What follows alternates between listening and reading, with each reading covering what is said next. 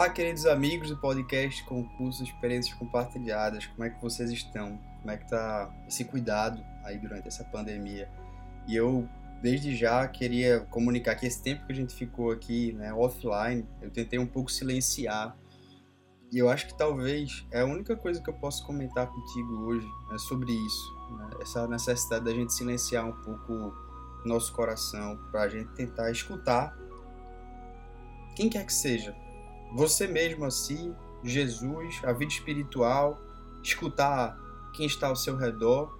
E eu vejo essa necessidade porque tem muitas vozes gritando aí fora, fora de nós, né? porque esse mundo ainda está aí com propagandas, com, com tantos convites, com tantas coisas para nos atrair. A gente abre a rede social, o computador, liga a televisão, o rádio e tem vozes o tempo inteiro com, com propagandas, negócios, ofertas e vão criando a melhor linguagem possível para falar conosco, para nos puxar. Então, nós nos prendemos, ficamos tocados, nós começamos a ouvir, até achamos aquilo tudo muito bonito e muito bom e aí pensamos, né? Acho que era isso que eu precisava ouvir. E isso facilmente às vezes nos seduz. Só que depois há as vozes que estão gritando dentro da gente, que são as nossas carências, que são essas nossas necessidades, também aquilo que dentro de nós de alguma forma está ferido, está machucado, são os nossos medos, né? os receios que nós temos, esses temores são essas buscas que temos na vida. E é uma sede, de certo modo, que vai gritando dentro de nós. São essas vozes que a gente vai escutando de, de parentes, até de amigos, de pessoas que nem são tão amigos assim. Todo mundo, na verdade, hoje tem uma opinião para dar, todo mundo tem um conselho para nos orientar. Que legal, isso é muito bacana. Mas são tantas coisas a nos dizer que nos perdemos nesse emaranhado de coisas e de opiniões que dizem. Então a gente tá num mundo de que todo mundo tem razão, onde todo mundo sabe de tudo, onde todo mundo é dono de tudo, onde todo mundo é doutor, sábio, é conhecedor de tudo. E no fundo, no fundo, eu acho que nós temos que se colocar um pouco nas condições de ovelhas mesmo. Ovelhas feito quem está naquele cercadinho precioso em que Deus fala na parábola que diante de tantas vozes confusas, se a gente não sabe silenciar a alma, nem o coração, nós vamos ser pessoas sem discernimento, que estão perdidas nessa, nessa estrada e, e nessas chagas, nessas aberturas da vida.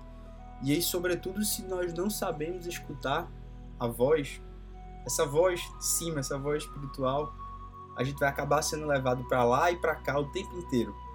E no fundo, eu acredito que nós somos ovelhas, sim. Nós precisamos escutar essa voz interior, essa voz espiritual, essa voz que vem de cima.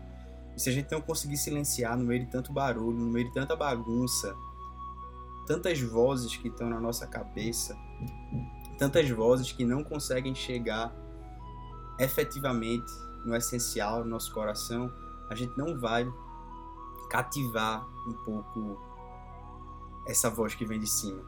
Eu acho que é preciso que a gente escute o Cristo. É preciso que a gente silencie a si mesmo, silencie esses gritos que estão clamando dentro de você. E é por isso que a gente tem tantos tormentos, tantas dores de cabeça, enxaqueca, inquietação, perturbação. Você fica com insônia, com sono, às vezes excessivo, é um cansaço que você não explica. Porque tem tantas coisas gritando, tem tantas coisas reclamando. E eu acho que é preciso silêncio para que você consiga escutar essa voz profunda do Cristo.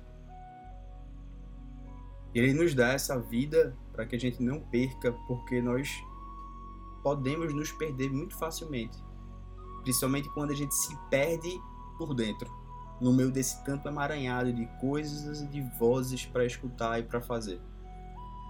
Eu acho que é preciso que a gente tente se encontrar e se achar para que ninguém nos arranque dessa voz que vem de dentro, dessa voz que vem de cima. Permanecer no amor e não querer nada. Fica com Deus, que tu consigas se cuidar aí, somente com essa voz de dentro.